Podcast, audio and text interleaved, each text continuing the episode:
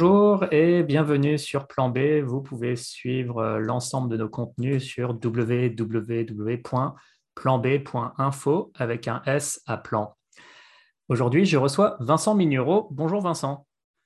Bonjour Cyrus. Euh, merci beaucoup d'avoir accepté euh, notre invitation. Vous pouvez aussi écouter cet échange en podcast ou en basse définition vidéo pour limiter votre empreinte écologique. Euh, Vincent, tu es essayiste euh, indépendant, tu es conférencier, euh, tu es auteur d'un certain nombre d'ouvrages, dont le tout récent L'énergie du déni, comment la transition énergétique va augmenter les émissions de CO2. Et on va parler de ton livre ainsi que d'autres sujets. on va parler de la notion de renforcement synergique des énergies, qui est une notion que tu as développée, me semble-t-il. Euh, le problème de la manière dont on analyse la transition énergétique et les solutions potentielles euh, pour mener cette transition, avec notamment, comme tu le dis, des analyses en système isolé qui ne rendent pas compte euh, de l'échelle systémique.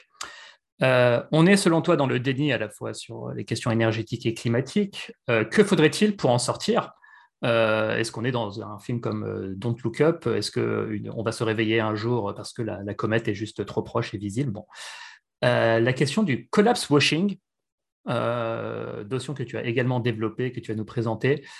Et puis, euh, comme des sujets peut-être plus inhabituels, qui sont sur les, questions d'effondrement, mais plutôt de régulation ou de limitation de l'effondrement énergétique et ou climatique, où on pourra parler de rationnement, de géo-ingénierie. C'est des sujets sur lesquels tu, réagis sur les réseaux sociaux et je suis curieux de voir ton, avis sur ces questions d'ailleurs euh, potentiellement controversées.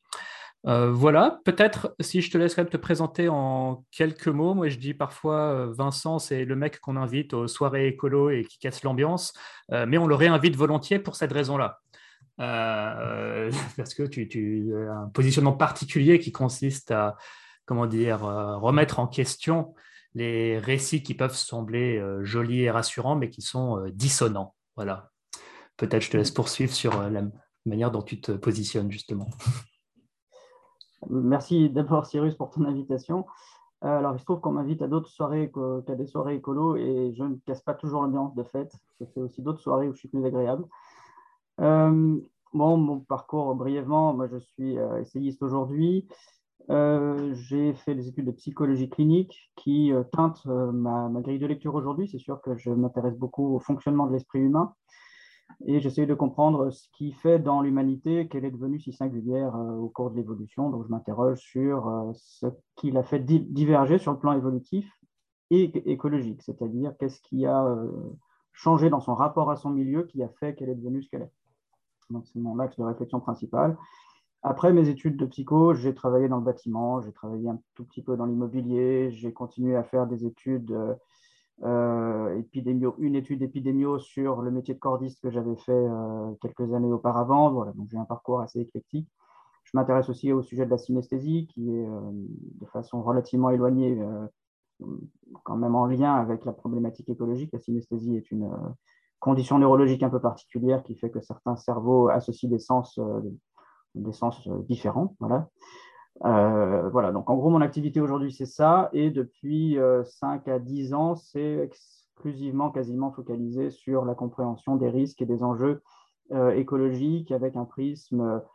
Alors, l'effondrement, le, terme est très connoté, mais on va dire un prisme du, grand déclin économique, qui ne veut pas dire un déclin sur tous les plans. On pourra en discuter sur le plan politique, moral, philosophique. Voilà, ce sont des choses qui sont euh, largement euh, ouvertes à, l'exploration et qui m'intéressent particulièrement. Tout à fait. Est-ce qu'on peut développer la notion de renforcement synergique des énergies, qui est euh, quelque chose d'assez présent dans ton livre, si je dois tenter de la euh, formulé, ce serait que la consommation d'une énergie encourage la consommation d'une autre forme d'énergie. Si je prends juste le pétrole et le gaz et que je tente un exemple, bah, plus de pétrole, ça me donne plus de capacité à me déplacer et aller acheter euh, des choses qui ont été fabriquées dans une usine qui tourne au charbon, par exemple. Hein. Euh, tu le définiras cependant mieux que moi, mais j'ai tenté une définition à moi. Oui, alors on, rentre dans le vif du sujet. Le renforcement synergique des énergies, c'est une hypothèse que j'ai posée en 2017, euh, que j'ai développée et que j'ai argumentée euh, peu à peu. donc elle est présente dans un précédent ouvrage qui s'appelle de fait Transition 2017. Et là, ce dernier ouvrage, Énergie du déni, est celui dans lequel je, présente l'actualité de mon argumentation pour, exposer un petit peu ce risque de renforcement synergique des énergies et comme tu le dis, en fait, c'est l'idée que euh, plus on développe euh, non seulement les énergies traditionnelles, on va dire les hydrocarbures, mais aussi les énergies espérées alternatives comme euh, les éoliennes, les panneaux photovoltaïques ou le nucléaire, plus en fait nos moyens d'extraire de l'énergie de notre milieu augmentent déjà dans l'absolu, mais aussi se renforcent les uns les autres en s'aidant de deux façons. Alors déjà par le truchement des marchés, euh, c'est-à-dire qu'une économie dans laquelle on injecte d'autres euh, sources d'énergie eh bien, euh, ne, réduit pas son activité, hein. elle se sert de tout ce qui est à disposition pour faire des transformations, les, faire circuler, faire circuler des objets transformés, des produits finis et extraire de la richesse de cette, production initiale. Donc les marchés en tant que tels ne sont pas freinés par le fait que de nouvelles énergies viennent s'ajouter au mix euh, et par ailleurs, les marchés spéculatifs qui, euh, surplombent un peu les marchés tout court, euh, l'économie réelle. je montre dans le bouquin qu'ils sont en appui hein, sur d'autres auteurs, en particulier, j'ai plus le livre sous les yeux, mais c'est le dernier livre d'Alain Grandjean et Julien Lefournier. Je montre que la transition énergétique est aussi un outil pour les marchés pour se renforcer eux-mêmes et de fait renforcer leurs moyens de fournir des capitaux pour extraire toujours plus d'hydrocarbures. Donc voilà, il y a une espèce de, relations plus ou moins indirectes et plus ou moins, euh, en tout cas visibles, euh, entre le développement économique et spéculatif de, l'industrie des, ENS. Je, dis ENS pour énergie dite de substitution, hein, c'est la grande famille des énergies euh, renouvelables et nucléaires pour moi. Donc voilà, le marché spéculatif s'appuie aussi sur le marché de, la, transition pour finalement renforcer celui des hydrocarbures.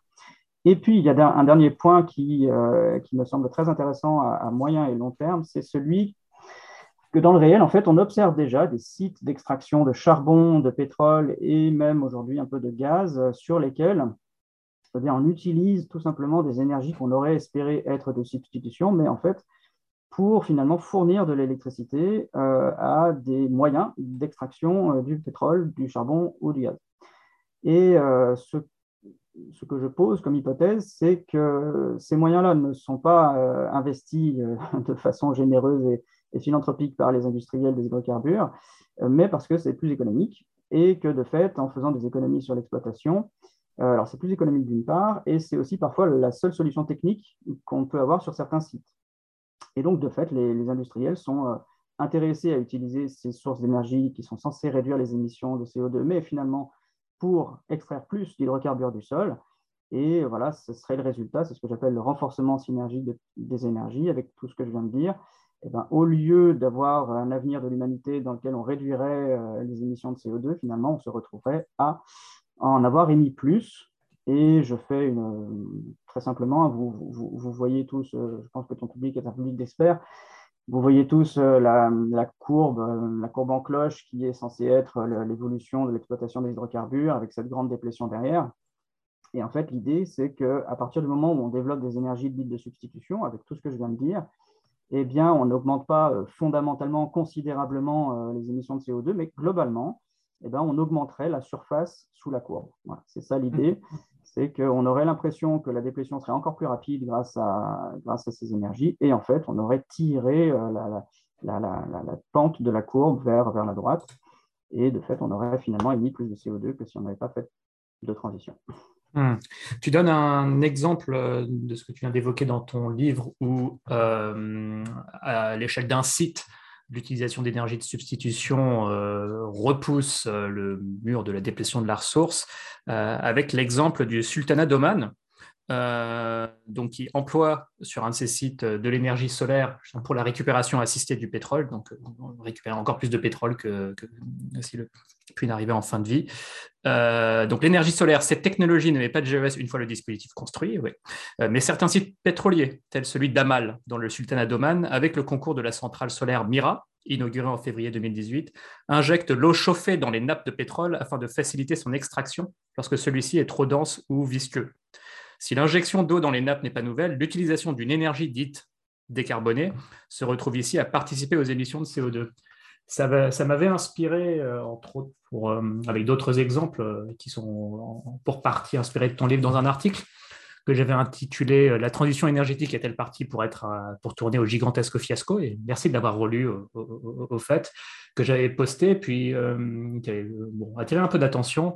Et euh, Jean-Marc Jocovici, beau joueur, avait réagi en disant On observe également ce phénomène, je ne le savais pas, mais dans les exploitations de sable bitumineux du Canada, donc une autre de ces source d'hydrocarbures qu'il ne faut surtout, surtout pas euh, exploiter si on veut euh, vivre dans un monde à peu près habitable. Bon.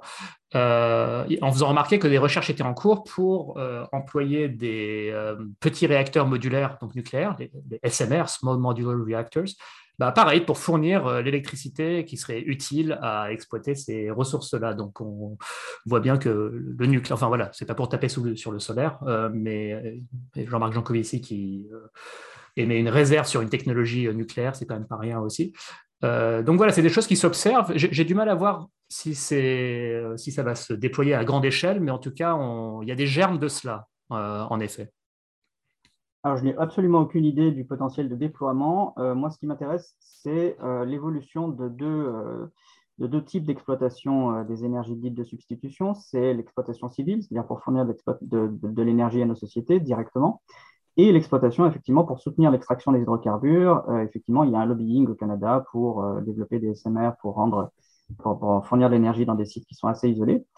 Euh, ce qui m'intéresse, c'est de voir dans quelle mesure, là, je vais être un petit peu plus technique, il me semble que dans la conceptualisation de la transition énergétique, on est passé à côté du fait que en fait, les, les, les infrastructures d'énergie dites de substitution ne sont pas autonomes, d'une part, ne sont pas capables de s'auto-engendrer en fait, euh, plus précisément, plus techniquement, euh, ce ne sont pas des euh, structures dissipatives et pourtant on a cette image-là, c'est-à-dire qu'elles captent l'énergie du soleil comme une fleur, une plante, et puis ben, la plante, elle, elle fabrique son infrastructure, sa structure, hein, ses cellules, ses feuilles, ses tiges, ses tiges, etc., directement. Or, ce n'est pas du tout le cas des panneaux solaires, ce n'est pas le cas des éoliennes qui ne capturent pas l'énergie du vent pour chercher les ressources dans le sol et fabriquer leurs leur pylônes et leurs pales. Ce ne sont pas des structures dissipatives elles n'acquièrent pas leurs propriétés simplement parce qu'elles convertissent de l'énergie, ce qui est le cas des animaux, des plantes, euh, de nos sociétés, des, euh, êtres vivants, voilà, quantité d'autres euh, structures physiques, mais pas les ENS. Et de fait, n'étant pas capable de s'auto-engendrer, de s'auto-entretenir, eh bien, ça se trouve, si le flux d'énergie et d'hydrocarbures, qui est le seul qui, jusqu'à présent, leur permet d'exister, c'est-à-dire d'être construite et d'être entretenue, si celui-ci se tarit, en fait, elle pourrait tout simplement ne pas se survivre à elle-même. Mhm. Puisque de la simple capture du vent, du soleil ou euh, de la simple alimentation par des radionucléides, elles ne sont pas capables d'assurer la, construction, l'entretien et le remplacement de leurs infrastructures. Donc, ce qui m'intéresse, moi, c'est de savoir dans quelle mesure la, fourniture d'énergie pour le civil à partir de sources dites de substitution va survivre elle-même dans, dans l'avenir, déjà, et finalement, si contre-intuitivement, finalement, ces, sources d'énergie-là ne vont pas de plus en plus être exploitées en soutien à la seule énergie qui permet, historiquement et avec preuve à la pluie, de soutenir l'existence de nos sociétés, c'est les énergies carbonées. C'est ça qui m'intéresse particulièrement dans l'évolution future des approvisionnements en énergie. Quel sera le ratio entre la capacité des infrastructures à fournir du civil, de l'énergie pour le civil, ou à fournir de l'énergie pour l'extraction des hydrocarbures qui sont à date les seules sources d'énergie capables à elles seules de soutenir le fonctionnement de nos sociétés. Hum, hum. C'est vraiment mon questionnement. Alors, euh, je regardais encore des courbes qu'on pourra partager, mais effectivement, les, euh, la part des énergies fossiles dans l'énergie euh, primaire consommée mondialement euh, bah, était 0% au début du 19e siècle, puis progressivement augmenté avec le charbon qui euh, en partie remplace et en partie se substitue à la biomasse, et puis bah, qui rajoute une énorme couche de, charbon par-dessus, puis le pétrole, jusqu'à ce que les énergies fossiles atteignent de l'ordre de 80% de l'énergie primaire consommée, je pense, euh, à partir des années 60, dans ces ordres-là. Et depuis, c'est resté à 80%, malgré l'arrivée du nucléaire, malgré l'arrivée euh, du... Et puis surtout le gaz aussi s'est rajouté à ce mix-là. On n'observe pas à échelle mondiale de transition énergétique Bon, ça, je pense que beaucoup de gens qui nous écoutent ont ce genre de courbe d'empilement énergétique à échelle mondiale et non de transition. Donc les nouvelles sources s'empilent par-dessus et même là, le charbon est reparti à la hausse pour réatteindre son record de 2014. Alors ça va peut-être rebaisser un jour, mais pour l'instant, on ne voit pas vraiment de, substitution à échelle mondiale à nouveau. Or, on est dans une problématique mondiale et donc ce qui compte, c'est le mix euh, mondial et tout ça est interconnecté.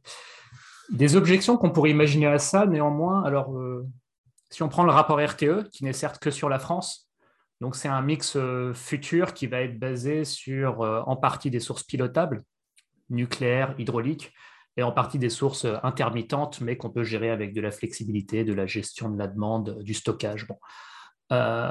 et donc, ce mix futur purement français, on est d'accord, donc il n'est peut-être pas purement autonome.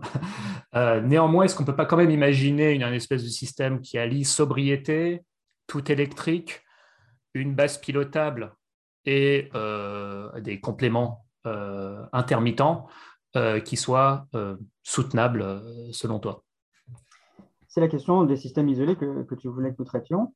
je ne pourrais répondre à cette question que si ce mix énergétique, voilà, le, plus renouvelable ou en tout cas autonome, indépendant des hydrocarbures, je, ne pourrais répondre à cette question que s'il parvient vraiment à s'isoler à la fois techniquement, mais surtout par le prisme des marchés, par le truchement des marchés, euh, des, approvisionnements euh, ou des, des, influx de richesse générés par l'économie des hydrocarbures. Mais pour, pour, pour, estimer de cette faisabilité, alors les scénarios, euh, même RTE est assez prudent, hein, prudent sur certains, scénarios. On a écouté, j'ai écouté récemment le réveilleur qui lui-même rappelle qu'il faut être extrêmement prudent avec ces scénarios. Il y a beaucoup d'incertitudes techniques, oui, tout à fait. Mais, mais, voilà, moi ce que je voudrais dire, c'est qu'il y a possiblement des, incertitudes conceptuelles c'est en fait, il faut bien se rappeler que l'industrie des hydrocarbures, comme tu l'as très bien dit, est partie de zéro. Et à partir de zéro, ce sont les hydrocarbures eux-mêmes et eux seuls qui ont permis deux choses. C'est l'alimentation en énergie des sociétés, d'une part, mais aussi la fabrication, la construction des infrastructures d'extraction des hydrocarbures. Elle a fait ces deux choses-là. Les hydrocarbures ont fait ces deux choses-là en même temps. Et de fait, en partant de zéro, bah, la croissance de la disponibilité de ces sources qui alimentaient les infrastructures et la société, euh, c'est le monde de, ces deux 200 dernières années, c'est la modernité telle qu'on en profite encore aujourd'hui. Et puis aujourd'hui, nous sommes plutôt au haut de ce plateau. Mais la grande différence conceptuelle, à mon sens, et je peux me tromper, j'espère me tromper, c'est que ce soit une centrale nucléaire, euh, un parc, un parc éolien ou de, de panneaux photovoltaïques, ou même un barrage hydroélectrique, en fait, la production d'énergie de ces, de ces infrastructures commence en haut de la courbe par rapport à la source d'énergie qu'elles convertissent. À aucun moment, ni l'eau, ni le vent, ni le soleil, ni les, ni les isotopes n'ont fait les infrastructures, n'ont contribué à la croissance économique qui permet à ces infrastructures d'exister. À aucun moment. Ce qui fait que ces infrastructures commencent au plus haut de leur, de leur potentiel de fourniture d'énergie. Au plus haut. Et rien d'autre que les hydrocarbures n'ont pu leur permettre d'exister initialement. Et partant au plus haut de leur capacité, en fait, pour des raisons euh, de thermodynamiques, je sais que ce mot-là, il ne faut pas trop l'utiliser, euh, il est parfois très mal, euh, très mal accepté, pour des raisons thermodynamiques, parce que toutes les transformations sont irréversibles et que du coup, ben, une infrastructure, ça ne, peut que se dégrader avec le temps en partant du plus haut de son potentiel et ne subissant que des euh, dégradations euh, comme euh, la dégradation de la cuve, n'importe quel joint dans une centrale nucléaire ou les pales ou, ou, la capacité chimique des panneaux photovoltaïques à, obtenir du rendement, ces dégradations-là étant irréversibles et inévitables, eh partant du plus haut, on part forcément vers une courbe descendante. Mmh la totalité de ces systèmes de production d'énergie partent du plus haut de leur capacité et ensuite ne peuvent que décroître en production. Une fois qu'ils ont atteint leur plein rendement, c'est fini. Ils ne peuvent que fournir moins d'énergie avec le temps. Et donc la réponse au scénario RTE, c'est moi j'aimerais bien que, ces, infrastructures deviennent autonomes, mais comment fait-on s'il n'y a plus une source d'énergie extérieure qui vient pallier les dégradations inhérentes au fonctionnement de n'importe quelle infrastructure technique, n'importe laquelle? Voilà, c'est la question euh, ouverte si on poursuit euh, ce propos sur l'analyse en système isolé, euh, tu évoques dans ton livre l'outil des ACV, analyse de cycle de vie. Euh, alors, les avantages que ça peut avoir, mais aussi les limites de l'analyse, puisque c'est effectivement en système isolé, il faut bien fixer des bornes à un moment et ça, ça ne rend pas forcément compte des choses à leur échelle systémique. quels sont peut-être des, exemples qu'on pourrait donner un peu, on t'en donne, hein, mais concrets sur les limites de ces analyses en système isolé, que ce soit ACV ou n'importe quel récit ou analyse qu'on développerait hein, sur la transition énergétique. je ne sais pas si voilà, le, cas du véhicule électrique ou le, ou le cas de euh, comment dire, du déploiement du parc nucléaire en France, qui sont des exemples assez reconnus euh, de transition énergétique par substitution, euh, même si bon, le nucléaire n'a pas zéro impact et la, voiture électrique non plus, ça c'est reconnu. donc les ACV ne donnent pas une empreinte carbone de zéro pour le véhicule électrique. néanmoins, tu dis que même ça, même en essayant de vraiment prendre les, bornes les plus larges du système, on, ne rend toujours pas compte du fonctionnement à échelle systémique. Ah ben non, je, en fait, c'est une question de méthodologie assez profonde. Aucun humain, ni aucun groupe d'humains, euh, même avec les meilleurs outils techniques, ne peut connaître précisément l'information qui le définit lui et euh, le système auquel il appartient. Ce n'est pas possible, c'est une, une, impossibilité épistémologique. Il n'y a, pas de réponse autre à cette question-là que de dire non, ce n'est pas possible. On ne peut pas connaître la complexité de la biosphère, a fortiori avec, une planète, avec euh, des humains dedans et une infrastructure technologique, une société thermo-industrielle. On ne peut pas connaître. Donc, on est obligé de, ne fonctionner que par défaut, c'est-à-dire en sélectionnant effectivement euh, les, hypothèses de départ, le périmètre d'analyse et en faisant des calculs sur le nombre de données qu'on peut prendre en compte. Mais on ne pourra jamais, jamais, jamais tout prendre en compte. Donc, par défaut, on est, la réalité aujourd'hui de la transition énergétique, c'est d'avoir fait quantité d'études, quantité de scénarios qui sont tous imparfaits et lacunaires, tous, nécessairement, il n'y a pas le choix, et ensuite, d'avoir raisonné à rebours en disant, mais, ces scénarios-là nous plaisent suffisamment et on va dire, bah, c'est possible.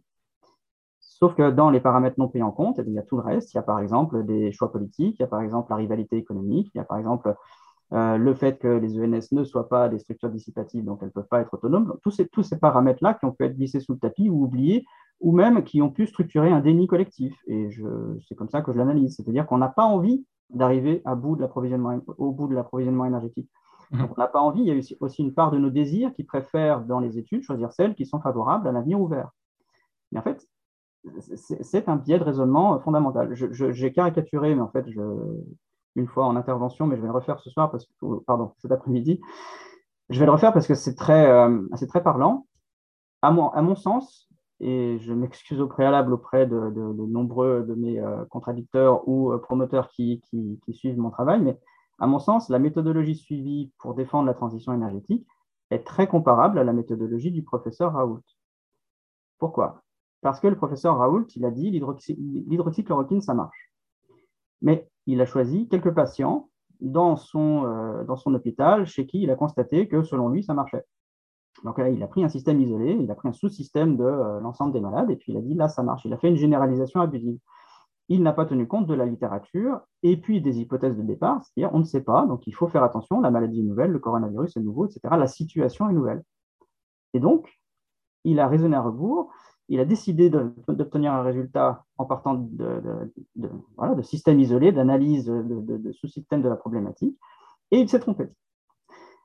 En écologie, et en particulier dans la transition énergétique, on fait un peu la même chose. On regarde là où ça nous plaît de regarder, par exemple, en Australie, en ce moment, on voit qu'il y a une quantité, quantité de sociétés, de, euh, de, promotion, euh, de, projets très nombreux de, déploiement des ENR, donc des énergies renouvelables. Et on regarde là parce qu'il y a beaucoup d'argent et qu'il y a des moyens et que le pays étant euh, richement doté en, énergie carbonée, bah, il a les moyens de financer. D'ailleurs, le président de Total, Pouyanné, dit lui-même que c'est bien les énergies carbonées qui financent.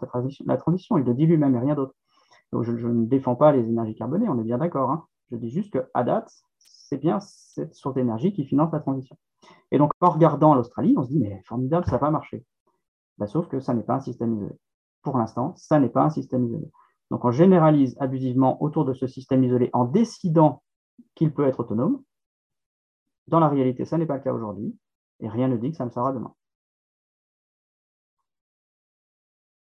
Euh, c'est ça, ce que tu fais référence, euh, j'ai vérifié le terme, ça fait longtemps que je n'avais pas employé, au backcasting. Donc, on définit un futur désirable. Euh, bah, on a nos tendances passées, le mix énergétique et son évolution. on dessine l'évolution de ces courbes dans le sens qu'on aimerait, et puis on dit, bah voilà, une trajectoire qui nous permet d'y arriver. Alors, c'est étayé techniquement, bah, dans, le rapport RTE, c'est pas non plus bon, avec tous les défis à relever. Pas certains qu'on les, relève tous, et surtout pas certains qu'il n'y ait pas eu des angles morts dans l'analyse en raison des, des, des, genres de choses que tu évoques. Je voulais en venir à... Alors effectivement, on est dans un certain déni, euh, selon toi, et je suis en partie euh, d'accord. Euh, à ton avis, qu'est-ce qui pourrait nous faire sortir de ce déni? Alors il y a évidemment, et tu es toujours prudent, et je prends ta posture comme, voilà, j'attends de le voir pour le croire aussi, pas, regardez, j'ai tout compris, voilà, je, fais des propositions et on verra bien. voilà, donc je, je, te trouve d'ailleurs humble à ce sujet. et donc si effectivement les renouvelables sont sur une exponentielle, faut aussi le, même si euh, à, échelle mondiale on n'observe pas de transition, mais on a quand même une croissance exponentielle des capacités de renouvelables euh, déployées. Euh, elles sont passées de 0 à 3% de l'énergie primaire dans le monde et on peut supposer que la part va continuer d'augmenter. encore faut-il que ça se substitue aux énergies à substituer. Donc imaginons que ça ne se produise pas, donc ce sera constatable quand même 2025, euh, au plus tard 2030, qu'on n'est pas tout à fait. Euh, donc voilà, on fera, on fera les comptes. Imaginons aussi, bah, pour euh, revenir aussi au, sujet du changement climatique, alors même si la transition énergétique cartonne de partout, bah, voilà, on va vraisemblablement vers plus 1,5 à minima, même vraisemblablement vers plus de degrés, même avec tous les efforts du monde. Est-ce que voilà, ben, ce sera l'avènement de Vincent Mignereau, monsieur, vous aviez raison, euh, effectivement, euh, non seulement le changement climatique, c'est très grave, euh, mais aussi la transition énergétique, ça ne suffisait pas, ou est-ce que, enfin, pas, voilà, comment est-ce qu'on pourrait se réfugier encore dans le déni malgré, on va dire, la réalité qui s'impose à nous? C'est une question extrêmement complexe. je ne sais pas dans quelle mesure, bon, il ne faut pas partir du présupposé que l'humanité est une espèce rationnelle, premier, premier présupposé à éviter. Euh, donc, il est tout à fait possible que nous soyons capables d'une ambivalence euh, extrêmement grande, euh, que je dirais organisée autour de trois, stratégies complémentaires, qui est celle que je défends moi, qui est celle de, la disqualification des raisonnements à rebours. Hein, voilà, j'essaye de diagnostiquer ça qui débouchent sur des dénis qui font que à rebours tiennent euh, de façon bancale. Mais ce qui est remarquable, c'est quand même de, voir, tu disais en 2025 on en saura plus, moi je pense qu'on en sait déjà suffisamment assez. Euh, là, cette année, euh, les subventions, les financements vont aux hydrocarbures pour sortir de la crise et se réduisent ou en tout cas n'augmentent pas pour la transition. Donc on voit bien sur quoi, ce sur quoi s'appuie la société pour, quand elle a des problèmes économiques, ce sur quoi elle s'appuie. On le voit déjà. Si, les, les ENS étaient si performantes, qu'on aurait des indicateurs plus, plus nets sur l'opportunité de les utiliser. Donc, je pense que le déni va rester présent comme stratégie. Euh, l'acceptation, c'est-à-dire vraiment l'intégration de la réalité euh, que je défends aussi, euh, va faire partie des stratégies qu'on va mettre en place. Donc ça, on va dire que ce serait la démarche rationnelle, la plus, la plus sage, la plus, comment dire, que, que, je considérerais être la plus vertueuse. Simplement, collectivement, nous allons devoir, parce que moi je n'ai pas envie d'arrêter ma vie là, je n'ai pas envie euh, de faire en sorte que mes proches aient des difficultés existentielles d'ordre, de quelque ordre que ce soit. Et donc, même si je suis très conscient, même si euh, je, lutte contre mes dénis, il est possible que finalement, dans mon comportement, et c'est le troisième point, dans mon comportement, dans mes choix, euh, je, je prenne des décisions qui sont antinomiques avec ce que je sais. Et en fait, quand on a dit ça, on a, je pense, un tableau assez, alors, plan large, hein, mais assez, euh, assez lucide sur ce que fait l'humanité hein, depuis, depuis qu'elle est là, peut-être. C'est-à-dire être capable de dire les choses, être capable de surmonter certains dénis intellectuellement, et même parfois émotionnellement. On arrive à se dire, mais ça y est, la décision que j'ai prise, je sais qu'elle impacte l'environnement de façon irréversible. Donc on en est capable. Par contre, faire le pont entre ce qu'on sait et la réalité, c'est beaucoup, beaucoup plus difficile. Et il est possible que l'avenir, ça soit ça, c'est-à-dire des arbitrages terribles, euh, contrariants, euh, ambivalents, avec des décisions qu'on ne voudrait pas prendre, mais qu'on prend quand même parce qu'on est un peu euh, incapable quelque part, ou qu'on est pris dans un système soit économique ou politique ou morale, et il faut le défendre, euh, ou simplement parce qu'on aime ses proches, on n'a pas envie de prendre certaines décisions qui font prendre des risques à soi-même ou aux proches ou à la société à court terme.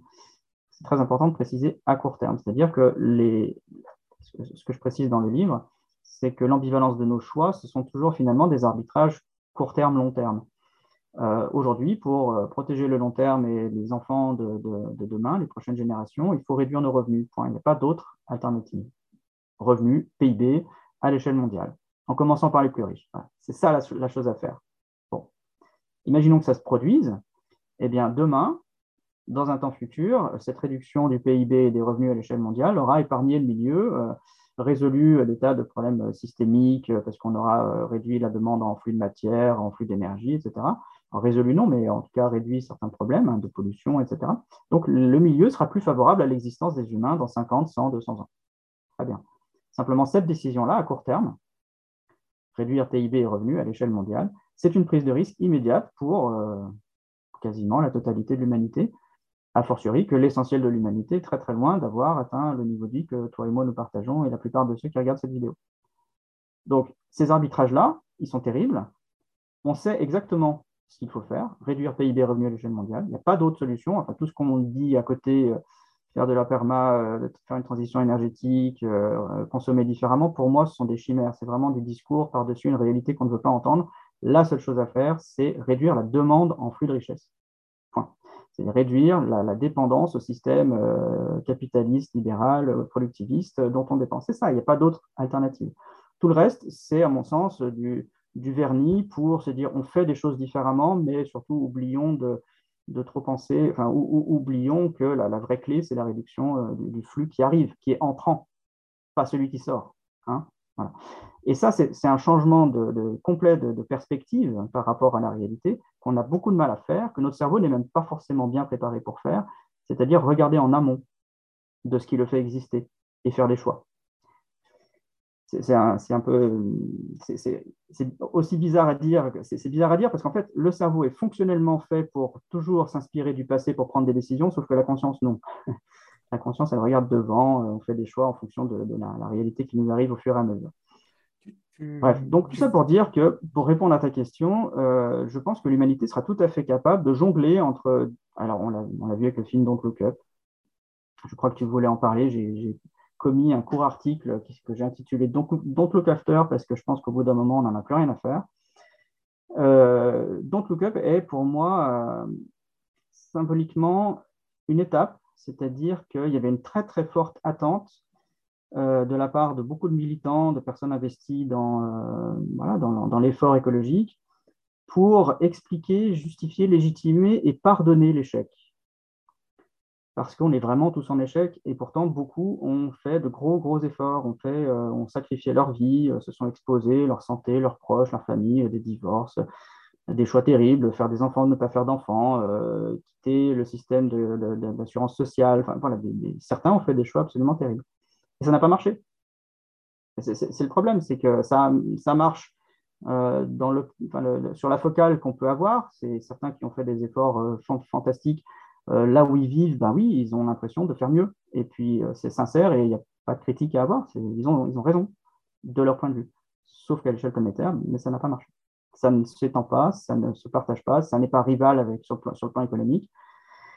Et donc là, il y a, il y a une vraie demande émotionnellement euh, profondément ancrée dans, le cœur de ceux qui ont fait des efforts, des écolos.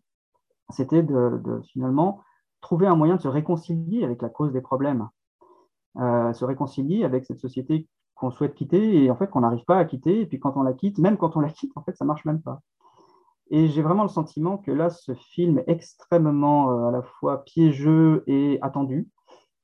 C'est-à-dire qu'il est vraiment, euh, ce sont, c'est le modèle économique capitaliste qui, qui s'excuse, qui dit, bah voyez, nous on sait en fait, tout le monde sait Hollywood, c'est Netflix, c'est voilà, on sait qu'on va crever dans des conditions difficiles, euh, à une échéance X, avec une planète euh, largement détruite, on le sait.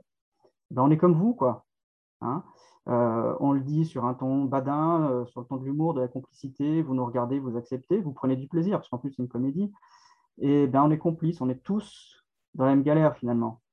à, la, fin, on est limite content que la comète s'écrase euh, et que le, plan de. Bon, sans vouloir spoiler, hein, mais bon, euh, vous avez qu'à le regarder ou alors ne pas écouter ce passage-là, que, le plan de Bâche euh, foire et que cette humanité-là, qui est quand même. voilà, on se dit, mais tout ça, cette médiocrité, qu'est-ce qu'il y a vraiment à préserver? Enfin, on ne nous montre pas non plus un bon côté de l'humanité qui donne forcément envie à ce que, à ce que la comète nous épargne. Quoi. Euh, d'où le... J'ai bien aimé, c'était un soulagement pour tous les collapsos aussi, ce film. Euh, je pense que je t'ai lu dire ça. Voilà. J'ai eu cette impression-là. En fait, son succès, alors son succès euh, dans la population générale s'entend très bien, mais c'est son succès dans la communauté écolo-collapso qui m'a interpellé. C'est vraiment ne pas voir qu'en fait, c'est un pur produit capitaliste qui est fait pour finalement continuer la domestication du plus grand nombre dans le modèle capitaliste et cette acceptation-là dans le monde militant m'a beaucoup étonné. Et en fait, j'ai fait un pas de côté, j'ai regardé, et en fait, non, ce n'est pas du tout étonnant. C'est une étape euh, supplémentaire de, domestication collective. C'est-à-dire que, je, reviens à ce que je disais tout à l'heure, nous allons tous finalement accepter de jongler entre nos dénis, nos rejets de responsabilité, euh, les récits qu'on voudra bien se raconter, les fameux nouveaux récits qui ne changeront rien, mais qui en fait feront perdurer certainement euh, nos travers et les problèmes auxquels on se confronte.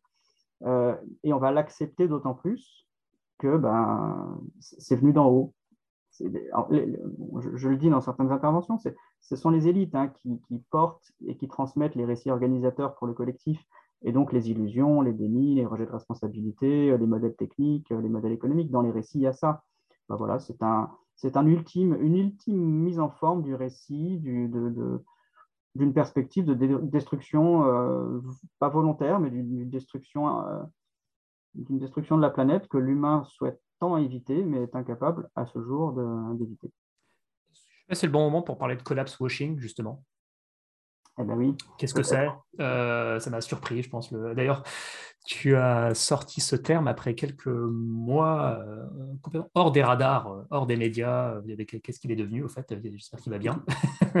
Donc, tu as dû rentrer, bah, tu devais aussi écrire ton livre, faire ses recherches, etc. Et puis, tu es revenu avec un, article un beau jour. Tenez, j'ai un nouveau concept. C'était assez, ça, ça, m'avait interpellé. Est-ce que tu peux nous expliquer en quoi ça consiste? Et eh oui, bah, le concept collapse washing, c'est c'est une conversion, c'est une transformation du concept de, la notion de greenwashing. Alors, le greenwashing, c'est à mon sens ce qu'on faisait pendant la croissance, c'est qu'on on, utilisait cette stratégie de communication pour dire que, bah, vous voyez, même si on fait des dégâts, on peut réparer, donc ne tenons pas compte des dégâts, on va pouvoir faire mieux. Donc, on, verdissait la réalité. Mais c'était uniquement destiné à, euh, à, la nature, entre guillemets, hein, à, notre biosphère, à notre milieu. On se disait, ben, on fait des dégâts, mais ce n'est pas grave, on peut faire mieux, on fera, on fera mieux. Et c'était lié au temps de croissance, mais le contexte de croissance économique, le contexte change. Aujourd'hui, on rentre dans un temps de déclin économique. Et pendant le temps de croissance, mais clairement, hein, en trois siècles, l'humanité est multipliée par 12, tout le monde est beaucoup plus riche, les inégalités sont extrêmement grandes, mais en moyenne, il y a beaucoup plus d'humains qui vivent mieux qu'il y a trois siècles. voilà, c'est la croissance, économique, matériel, c'est comme ça. Et donc finalement, tous les dégâts environnementaux, le, poids des dégâts environnementaux ne s'est pas porté sur l'humanité elle-même. Sur quelques-uns, bien sûr, qui ont toujours malheureusement des humains qui subissent. Voilà, je, n'en suis pas responsable, mais il faut le constater et il faut s'en inquiéter évidemment, le dénoncer et s'en inquiéter. Cependant, majoritairement, l'humain a profité de la destruction de l'environnement jusqu'à aujourd'hui. Majoritairement. Hein. J'insiste parce que je sais que certains me font le reproche avec une très grande mauvaise foi de ne pas tout prendre en compte.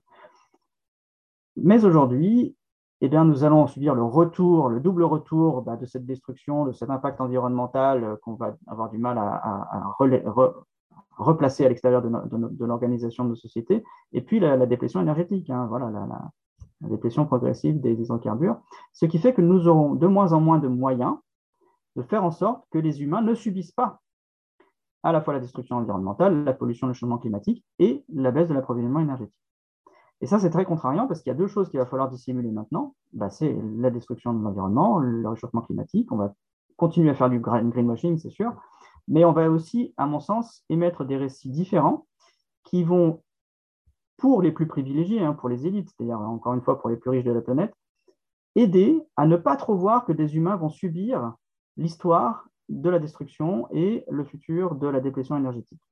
Aujourd'hui, on va raconter des histoires qui vont euh, arranger ceux qui vont continuer à profiter autant que possible du confort matériel en leur disant mais c'est bon, vous pouvez continuer, euh, les humains ne souffrent pas de, la réalité, de la déplétion énergétique ou de la destruction du climat. Et c'est ce que j'appelle le collapse washing, c'est-à-dire glisser sous le tapis au titre d'un récit positif sur l'avenir, ce qui n'est pas positif sur l'avenir. Et pire, en fait, il y a même des stratégies pour lutter contre l'effondrement qui intrinsèquement vont faire souffrir des humains, détruire le milieu, mais faire souffrir des humains.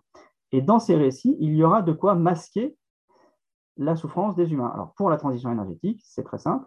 Euh, fabriquer des éoliennes, des panneaux photovoltaïques ou euh, des centrales nucléaires, ça nécessite d'extraire des ressources du milieu sur lesquelles de plus en plus des humains vivent. Parce qu'en fait, là où les ressources euh, se situaient, les, ressources qui se, situaient, qui se situaient loin des lieux où les humains vivent ont déjà été exploitées. Donc aujourd'hui, on va déplacer des villages, on va détruire des forêts dans lesquelles des peuples, on ne dit plus premier, mais des peuples indépendants ou en tout cas non, non, euh, non intégrés à la société occidentale vivent, on va les expulser, on va euh, détériorer leurs conditions de vie, euh, comme autrefois, pour extraire de l'or, on polluait les rivières au mercure. On va continuer à faire ça de plus en plus. Mais comme c'est pour la transition énergétique, des fonds océaniques aussi, hein, donc là tu parles d'endroits sur, sur, Terre, donc sur, sur, la Terre, mais aussi... Là où les humains vivent. En fait, ce que je voulais dire, c'est là, on va aller abîmer des territoires où les humains vivent au titre de la transition énergétique. Mm. Et dans cette transition énergétique, si on dit, bah, vous voyez, là, vous détériorez les conditions de vie de certains humains, on va dire, oui, mais il faut faire la transition énergétique parce qu'il faut protéger le milieu et il faut économiser des émissions de CO2. Mhm. Donc, c'est ça, le récit, un, récit collapse washing, c'est ça, c'est énoncer un récit positif sur l'avenir sur le plan écologique avec une solution politique, technique, euh, favorable à un avenir meilleur sur le plan écologique, qui va par elle-même dissimuler des dégâts environnementaux d'une part, mais aussi humains. Mhm. Et c'est ça que j'appelle le collapse washing.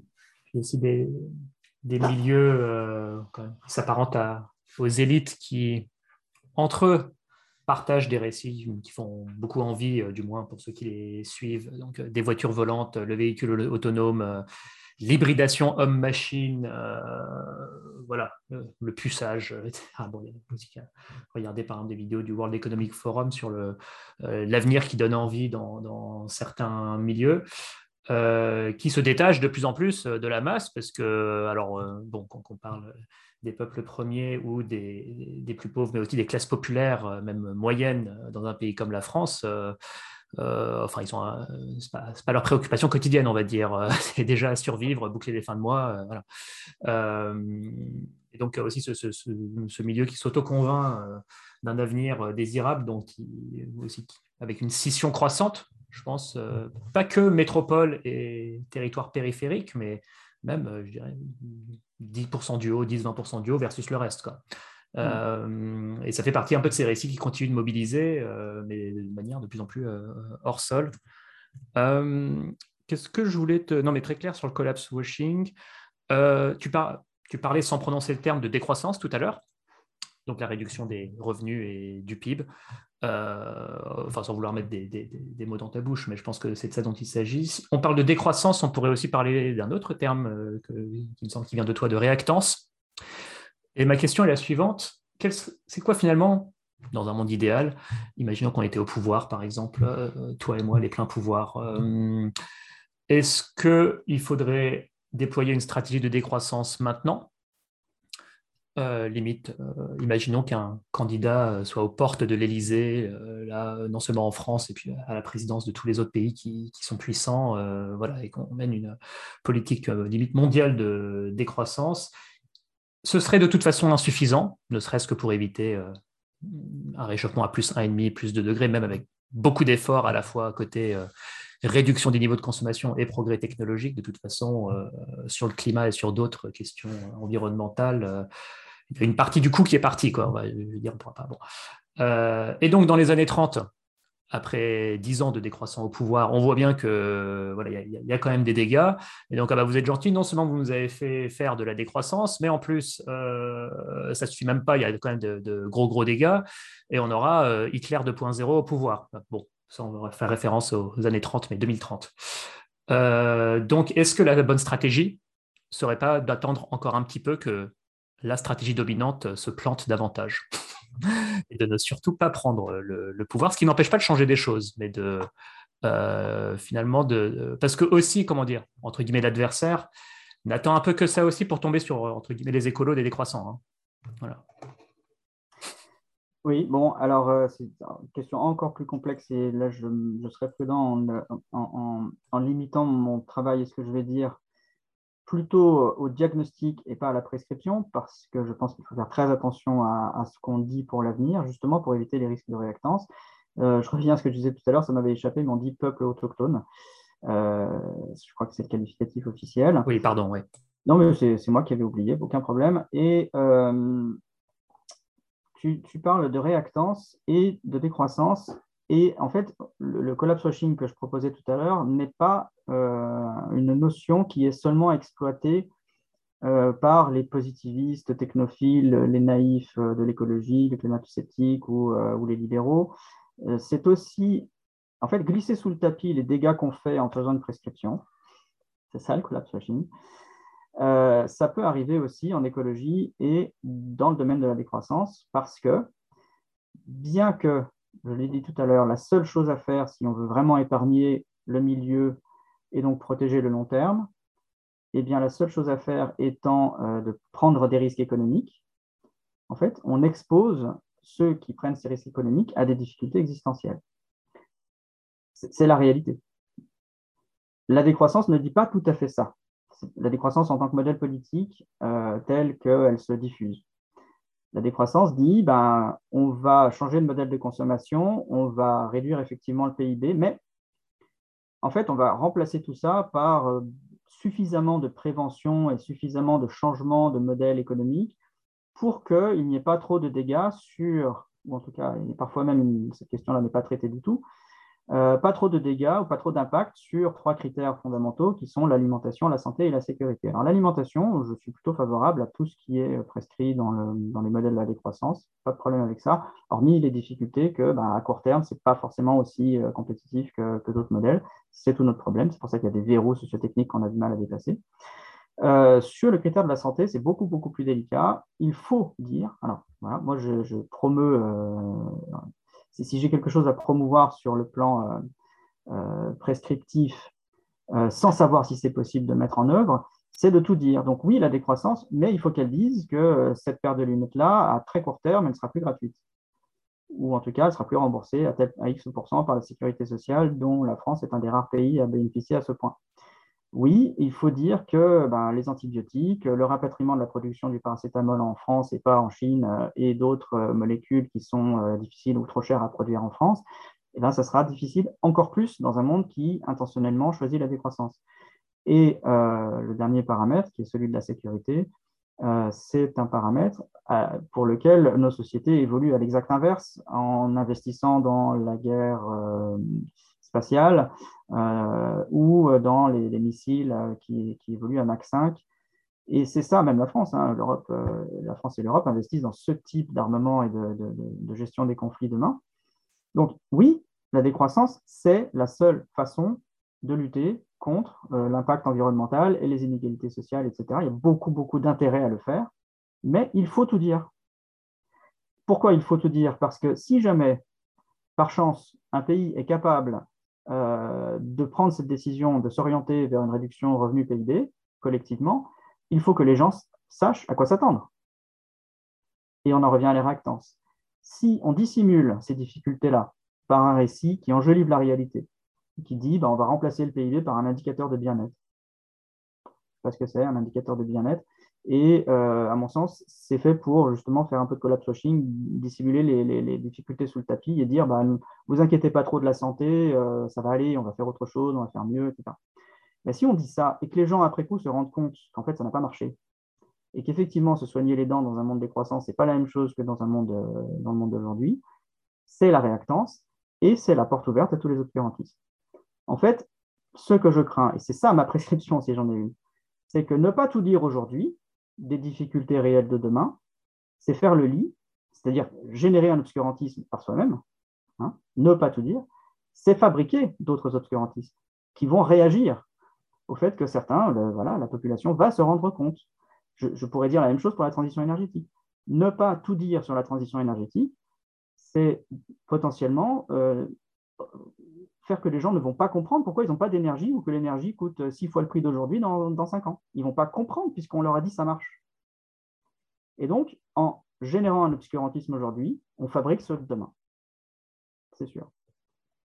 D'ailleurs, la crise énergétique actuelle euh, n'aide pas, quoi, que ce soit en Chine ou en Europe, etc., à donner confiance à la transition euh, énergétique. On voit que même, euh, alors que l'effort, ce n'est pas un effort demandé, mais la crise, c'est une mini piqûre de moustique par rapport à l'effort qui serait nécessaire pour vraiment mener la transition énergétique. Euh, et déjà, cette mini-piqûre de moustique entraîne des, blackouts en Chine, des explosions de prix en Europe, etc. Bon. Euh, donc, qu'est-ce que ce serait si on menait vraiment la transition euh, dans, les proportions qui seraient nécessaires pour tenir les 1,5 degrés Super. Écoute, on, peut employer les 10 petites minutes qui nous restent, si on peut un peu déborder, mais parler de rationnement et de géo-ingénierie. Alors, si je parle de ça, c'est pour rebondir sur une de tes formules qui est la régulation politique de l'effondrement, au sens, euh, bah, on va peut-être pas juste comme ça passivement se laisser euh, basculer dans l'anarchie. On voit depuis deux ans qu'effectivement, euh, dos au mur, lorsque la situation l'exige, l'État est capable de prendre des mesures inédites. une voie que j'explore depuis à la fois en termes historiques et en termes prospectifs, c'est des questions de rationnement et de quotas.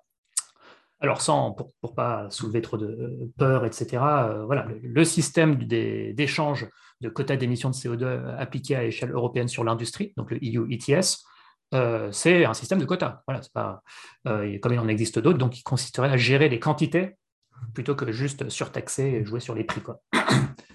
Qu'est-ce que tu en penses? Est-ce que ça peut être un outil efficace, soit en termes de prévention, mais aussi et surtout en termes de réaction. Une fois dos au mur, bah, il faut bien euh, gérer les choses. Euh, et c'est des choses qu'on observe. Hein.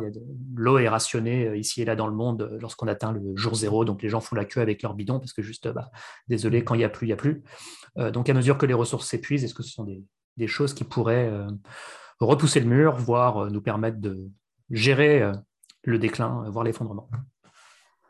Euh, sans doute. Euh, je ne suis pas suffisamment euh, spécialiste de la question. par contre, tu connais, et, moi aussi, j'ai lu les travaux de Mathilde Suba qui a travaillé sur, cette question. je pense que l'histoire a montré que ça fonctionnait dans la mesure où il y a un projet collectif accepté par, par la population.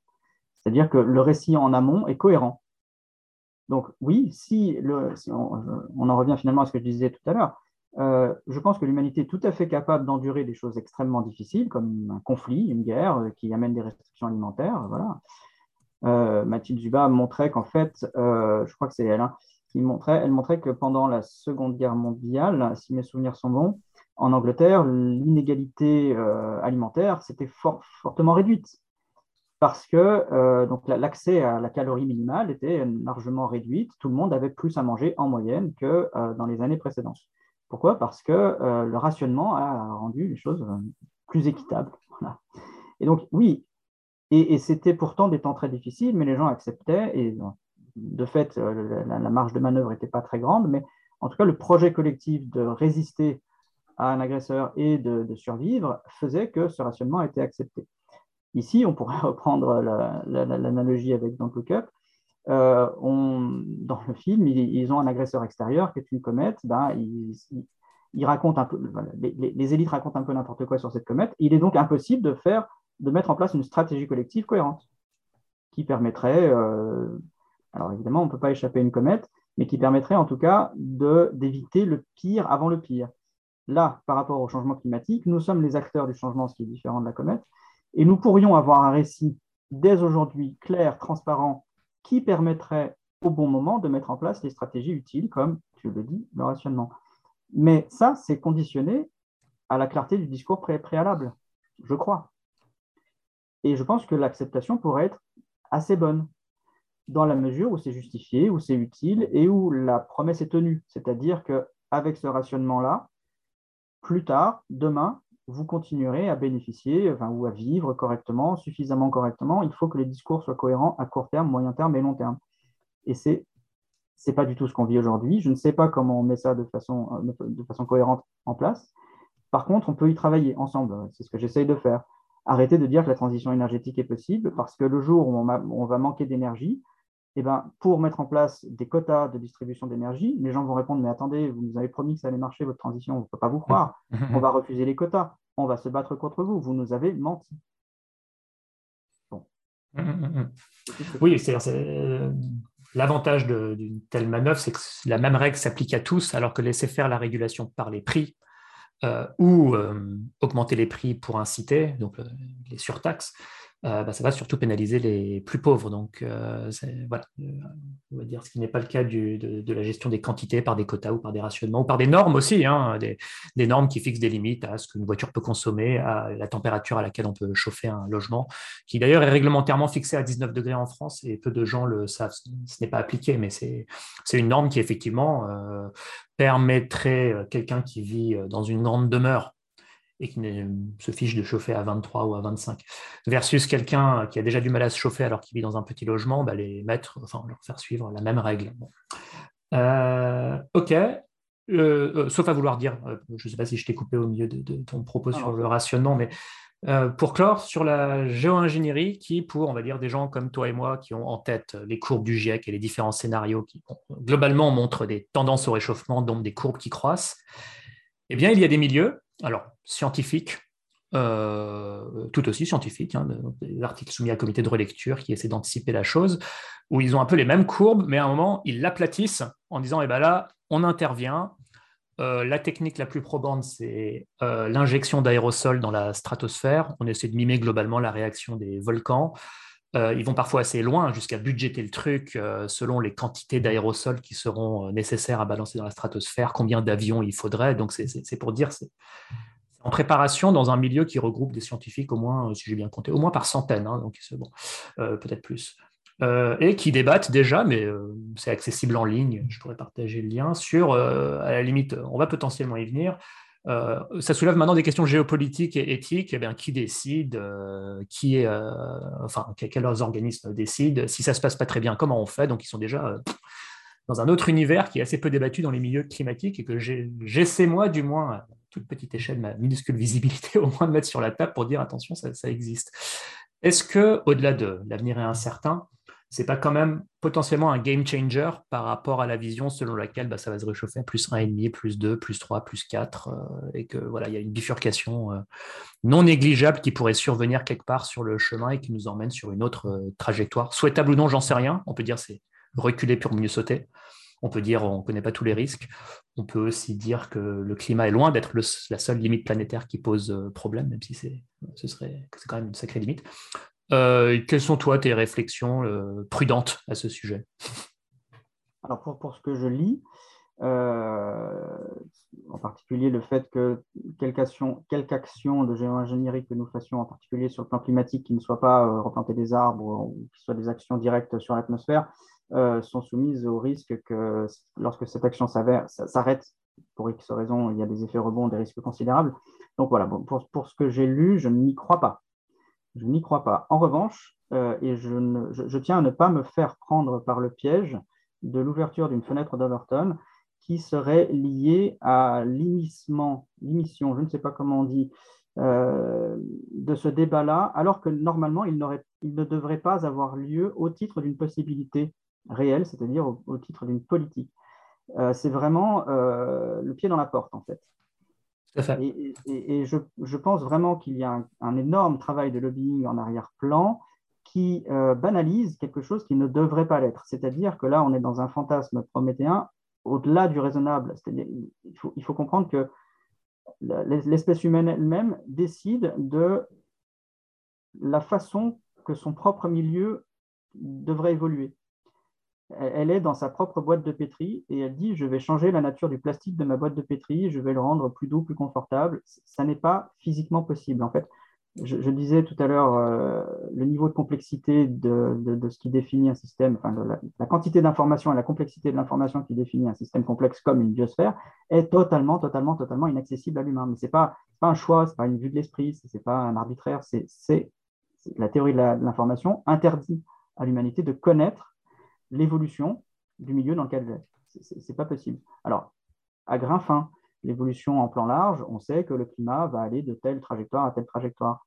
Par contre, on ne peut pas mesurer et anticiper correctement l'influence que l'humain, une influence inédite qu'une espèce pourrait avoir dans son milieu, parce qu'il y a trop d'informations à, gérer. C'est quelque chose qui, voilà, même les plus grands calculateurs ne pourraient pas être suffisamment, suffisamment rassurants pour moi sur la, géo-ingénierie pour que je dise un jour, OK, on y va. Ça ne sera jamais suffisamment rassurant, pour des raisons d'impossibilité de connaître l'avenir. À partir du moment où il y a une information totalement inédite qui intervient dans un système complexe qui peut le perturber de façon euh, brutale et imprévisible. Mmh. Ce n'est pas moi qui invente ces mots, c'est vraiment les termes de théorie de la complexité, d'imprédictibilité euh, de, l'évolution des systèmes complexes avec une perturbation. voilà, on ne mesure pas encore tout à fait les, conséquences potentielles sur les sécheresses, c'est un champ de recherche, euh, parce que ce n'est pas juste faire revenir le climat gentiment au climat antérieur, ça, ça induit des perturbations. Il me semble qu'il y a, et je parle que des, aspects purement physiques, même pas géopolitiques, éthiques, etc., purement physiques. Il y a des grosses incertitudes aussi sur euh, euh, les incidences sur la luminosité euh, et, donc indirectement sur la croissance des plantes. Enfin voilà, donc Artung, et tu as tout à fait raison de dire, c'est poussé aussi par certains milieux. Donc Rex Tillerson, qui est je secrétaire d'État sous Trump et ancien CEO d'Exxon, le changement climatique, c'est un problème technique qui va trouver une solution technique. Et donc ce type de procédé est aussi poussé par ces milieux-là. Voilà. Mon propos est seulement, simplement qu'on pourrait y venir. Voilà. Bon, je ne sais pas quoi faire de plus que ça. Mais je crains comme toi, donc il faut pouvoir en parler en étant prudent sur le fait de ne pas relayer par soi-même euh, et légitimer un débat qui finalement doit être euh, celui d'une défiance euh, et pas celui d'une acceptation progressive. Écoute, merci beaucoup Vincent, ce fut passionnant. Euh, bravo aussi d'avoir répondu à un certain nombre de questions euh, complexes hein, euh, sur lesquelles je t'ai pris comme ça à brûle pour point aussi. Hein, donc je t'avais pas laissé préparer tout ça, donc bravo à ça. ce sont des questions compliquées et je pense que voilà, aussi dans cette interview un peu de te challenger, puisqu'on regarde aussi tous les deux un peu en détail euh, ces sujets-là. On s'interroge euh, beaucoup. voilà, j'espère que tu as passé un bon moment aussi. Merci beaucoup, Cyrus. c'était très agréable et j'aime bien être challengé. J'espère avoir été clair. voilà, on pourra continuer à échanger et puis éventuellement avec, les, avec ceux qui auront écouté cette, cette intervention. Merci beaucoup. Merci beaucoup Vincent. Quant à vous, ben, n'hésitez pas, c'est notre seul, le seul moyen de vous faire connaître sur Plan B, à liker, à commenter, euh, à partager auprès de vos proches et puis à vous abonner à la chaîne. Euh, ça ne génère euh, pas de spam et ça nous aide pour le référencement sur YouTube. Voilà. Merci beaucoup et à bientôt. Au revoir.